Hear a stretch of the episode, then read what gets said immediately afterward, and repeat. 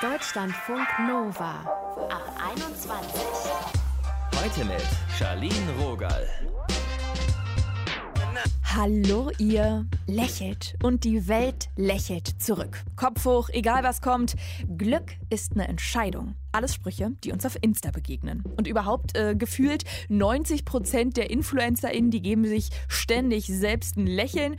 Und egal was ist, alles gut toxische Positivität, wann uns Good Vibes schaden. Das ist unser Thema heute. Ihr hört dazu Anna. Sie findet, dass wer diesem Mindset folgt, macht das Beste draus. Der wälzt Verantwortung auf das Individuum ab. Warum? Hört ihr später. Jetzt zu Timur. Ihm geht diese zwanghafte Positivität auf die Nerven. Im letzten Jahr haben wir mit ihm über mentale Gesundheit gesprochen. Welche Folgen diese permanente Bleib stark, zieh durch Attitüde für ihn und seine Psyche hat, das habe ich ihn gefragt. Hi Timur. Hi, freut mich voll, dass ich wieder da sein kann. Sag mal, welche Gefühle lösen denn Sprüche wie beschließe, glücklich zu sein in dir aus? Äh, als du gerade gesagt hast, Glück ist eine Entscheidung, ist mein Puls massiv in die Höhe geschossen. Also ich glaube, es gibt kaum schlimmere Sätze als diese. Das macht mich einfach nur wütend, fassungslos und stellenweise auch ein bisschen traurig, ehrlich gesagt. Andere empfinden das ja als empowernd. Ja, auf jeden Fall. Und ich verstehe auch absolut, wo das herkommt. Also dieser ganze äh, toxisch positive Bereich.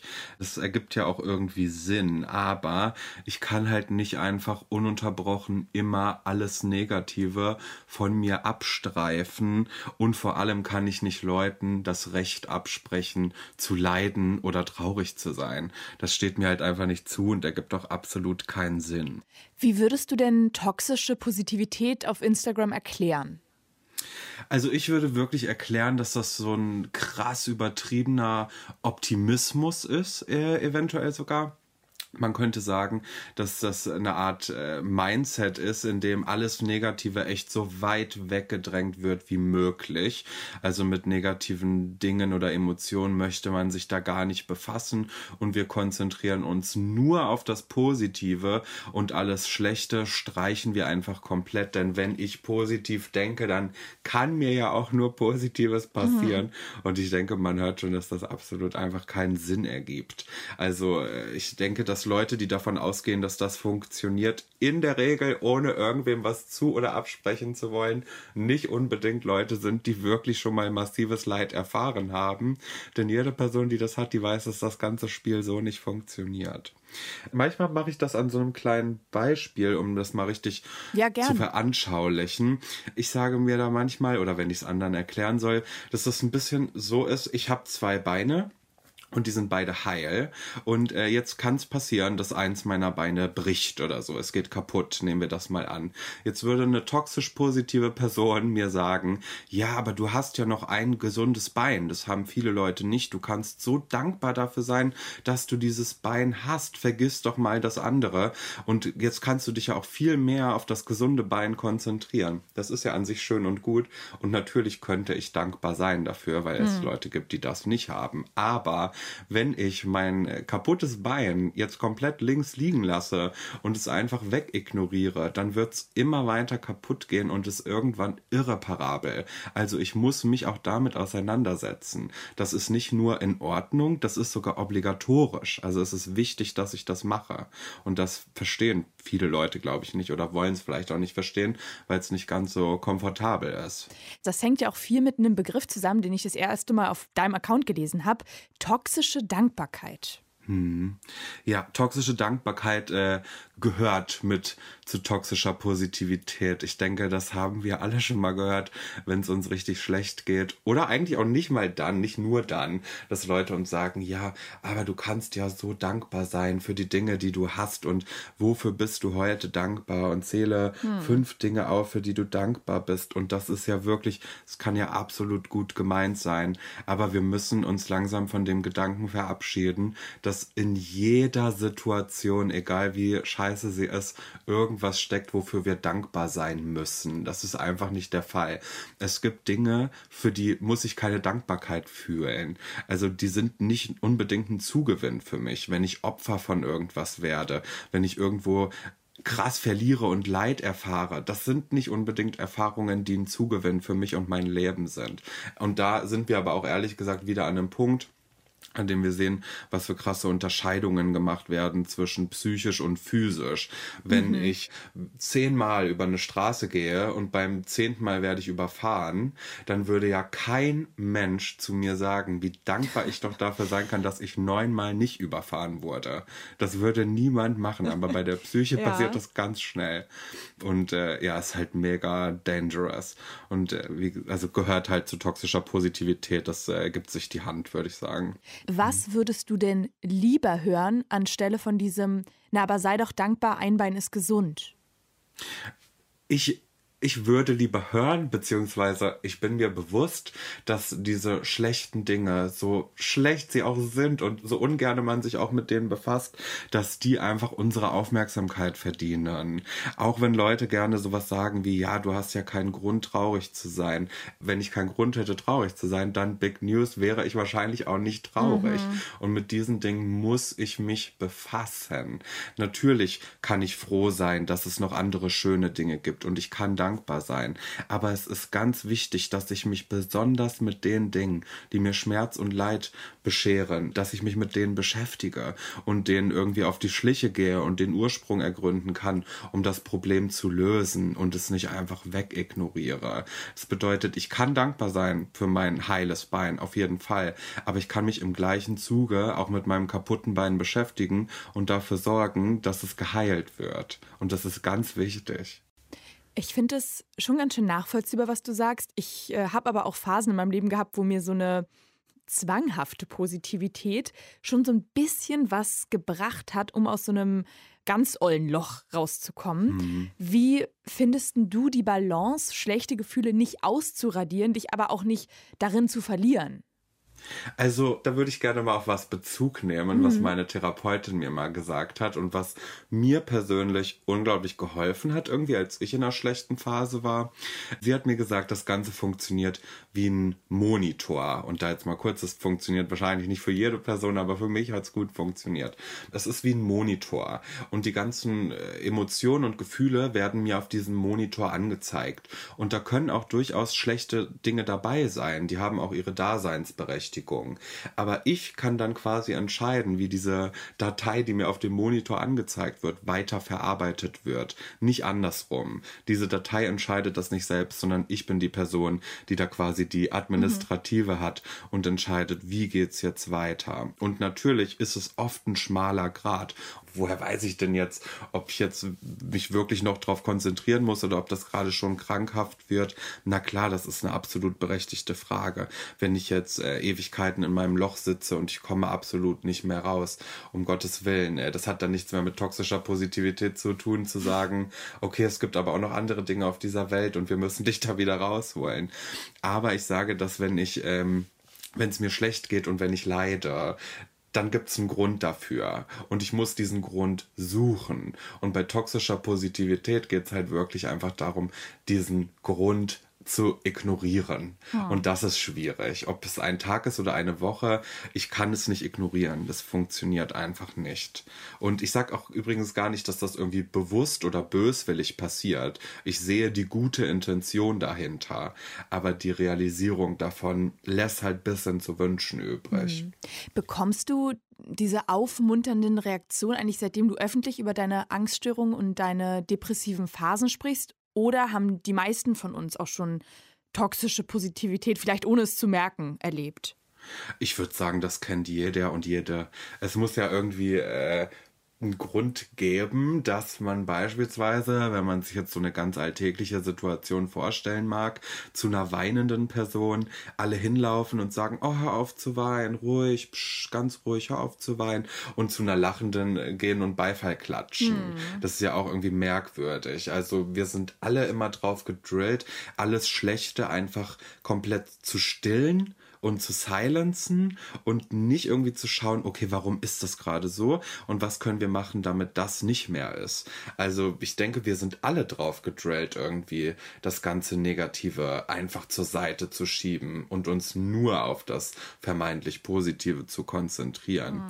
Wenn man das jetzt dann natürlich so öffentlich macht oder öffentlich über irgendwelche Krankheitsbilder spricht, kommt es natürlich öfter vor. Also ich glaube, ich kann nicht mehr wirklich zählen, wie häufig mir dann doch auch aus netter Absicht geschrieben wurde, ja, aber anderen geht's doch viel schlechter und ich kann mich ja noch so glücklich schätzen und auch das zählt zu den Dingen, die ich als absoluten Müll beschreiben würde, mhm. auch wenn es echt nicht böse gemeint ist.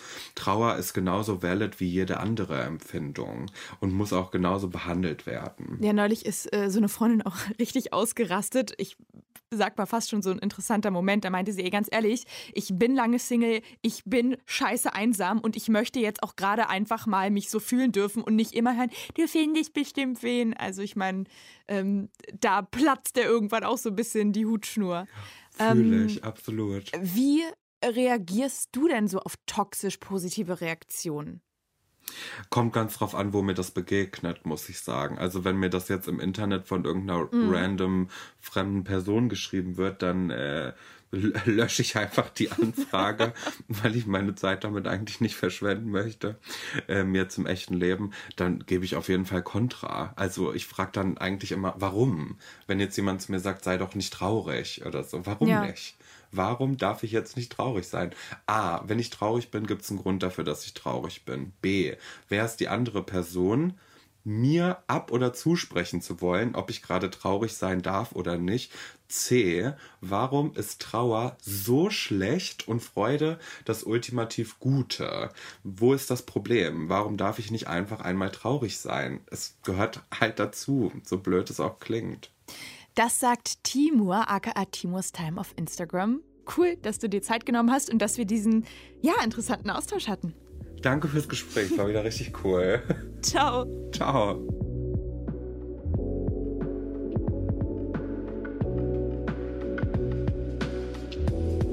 Deutschlandfunk Nova.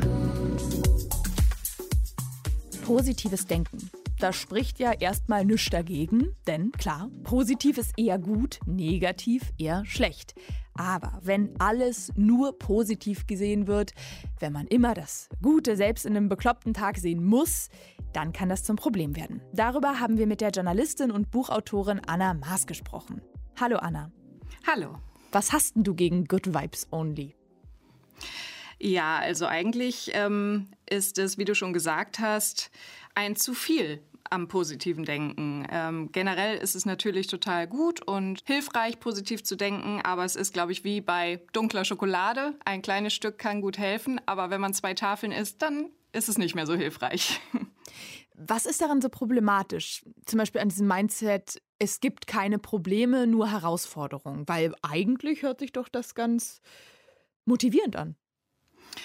Das Problem bei diesem Mindset-Denken ist, glaube ich, dass man immer sagt, du bist verantwortlich für dein Denken, du bist verantwortlich für dein Glück, du kannst aus allen Steinen, die dir in den Weg gelegt werden, was Tolles bauen. Mhm. Äh, das heißt im Umkehrschluss ja eben auch, du bist selbst schuld, wenn es mal schief läuft. Also wenn dir irgendein Mist passiert und es dir wirklich schlecht geht, dann bist du auch selbst dafür verantwortlich. Und das blendet natürlich komplett aus, dass es gesellschaftliche Voraussetzungen gibt, die bei jeder Person unterschiedlich sind, strukturelle Probleme gibt, dass es andere Herkunften gibt, andere Privilegien. Und ähm, das ist natürlich total problematisch, da zu sagen, denkt doch einfach positiv, dann wird das schon. Mhm. Ähm, da muss man ja nur mal in ein Land gehen, was von Armut oder Hunger betroffen ist. Da wird es ja schon etwas absurd, da den Leuten zu sagen, hey, arbeitet mal an eurem Mindset. Das stimmt wohl. Warst du mal so ein Mensch, so ein ähm, alles ist irgendwie positiv zu drehen? Oder sind deine Freunde, deine Freundinnen so? Ich selbst war schon immer eher jemand, der ähm, sehr ehrlich war und das Herz auf der Zunge getragen hat und auch mal die negativen Seiten des Lebens angesprochen hat. Und Meistens war das dann so, dass meine Freundinnen gesagt haben, oh danke, dass es endlich mal jemand sagt. Also ich spüre immer wieder in meinem Umfeld, dass dieses positiv Denken, Narrativ, Good Vibes Only total verinnerlicht ist. Und die Leute eher froh sind, wenn mal jemand Tacheles redet und sagt, hey, das Leben ist eben nicht immer rosig und wunderschön. Und eigentlich ist es ganz entspannt, wenn man mal drüber reden kann. Du hast dich ja dann auch entschieden, ein Buch drüber zu schreiben, kommt jetzt im Frühling raus. Ähm, warum? Bei mir war das Thema richtig akut im ersten Lockdown der Corona-Krise da ging es mir einfach wirklich nicht so gut. Also als Freelancer brachen mir Aufträge weg, mein Mann auch. Ich habe mir echt beruflich existenzielle Sorgen gemacht. Ich habe mir Sorgen um meine Mutter gemacht, die zur Risikogruppe gehört. Die Kita war plötzlich dicht. Wir hatten keine Kinderbetreuung mehr für unseren Sohn. Ähm, wir mussten unsere Hochzeitsfeier absagen. Es war irgendwie alles blöd. Und ich hatte das Gefühl in meinem Umfeld, habe ich immer nur gehört, ja, sei doch dankbar dafür, dass ihr einen Garten habt. Mach das Beste draus, genießt mhm. die Zeit mit deinem Sohn. Und da ist mir erst so richtig bewusst geworden, irgendwie stimmt da was nicht. Und so bin ich auf das Thema toxische Positivität gestoßen, habe mich dann ein bisschen eingelesen und gemerkt, das ist ein Riesending und das spielt in so viele Lebensbereiche rein. Da muss man mal mehr zu sagen. Und in Deutschland gab es noch nicht allzu viel dazu, hatte ich den Eindruck. Also habe ich selbst gemacht. Ja, manchmal war das auch echt kräftezehrend, wenn man dann dieses ganze, das ist eine Chance, nutze den Tag, äh, Lockdown, egal, dann werde ich eben genau. irgendwie Brotbackprofi. Richtig. Alle haben irgendwie den Keller ausgemistet, äh, Bananenbrot gebacken und mhm. am besten noch ein Fitnessprogramm gestartet oder ganz schlimm noch ein Online-Startup gegründet. und ähm, man selbst hatte so das Gefühl, äh, ja, ich habe heute geduscht, das ist schon mal ein guter Tag. ja, ja, besonders wenn man dann in den Vergleich äh, geht, wird es auch manchmal schwierig. Ja, und das ist halt das Toxische daran, wenn dieser Druck so groß wird, dass man es irgendwie nicht schafft. Und das ist halt ja die ganze Problematik an diesem Denken. Glaubst du denn, dass Menschen, die dieses Good Vibes Only wirklich verinnerlicht haben, auch immer gut drauf sind? schwer zu sagen.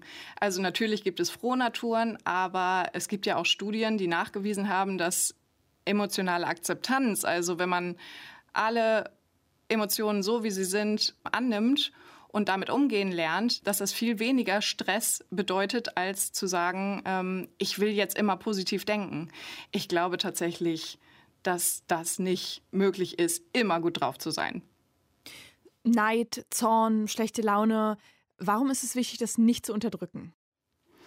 Hm, Emotionen sind ja auch immer Hinweise auf irgendwas. Also wenn wir wütend sind, dann stimmt ja gerade was nicht. Dann ist vielleicht irgendein Bedürfnis bei uns gerade nicht erfüllt oder es stimmt was in unserer Beziehung nicht oder es stimmt was mit der Gesellschaft nicht, weil äh, als Betroffener von Diskriminierung zum Beispiel ist man ja nicht selber schuld, sondern wird einfach wütend auf das, was im Umfeld passiert. Und wenn wir das immer verdrängen und wegdrücken und sagen, ach, ich konzentriere mich einfach auf was anderes und meditiere lieber mal eine Runde, dann wird es definitiv nicht besser. Dann ändern wir halt nicht die Umstände, dann erfüllen wir nicht unsere Bedürfnisse, sondern äh, verdrängen diese Dinge einfach nur. Und das ändert halt wirklich nichts an der Situation. Wie erlebst du toxische Positivität auf Social Media? Ganz extrem. Also gerade Instagram, glaube ich, verstärkt diese toxische Positivität nochmal sehr, weil wir unser Smartphone natürlich immer bei uns tragen. Wir gucken ständig drauf. Die Bildschirmzeit ist ja teilweise erschreckend, wenn man selber ähm, wöchentlich das eingeblendet oh, bekommt. Oh ja.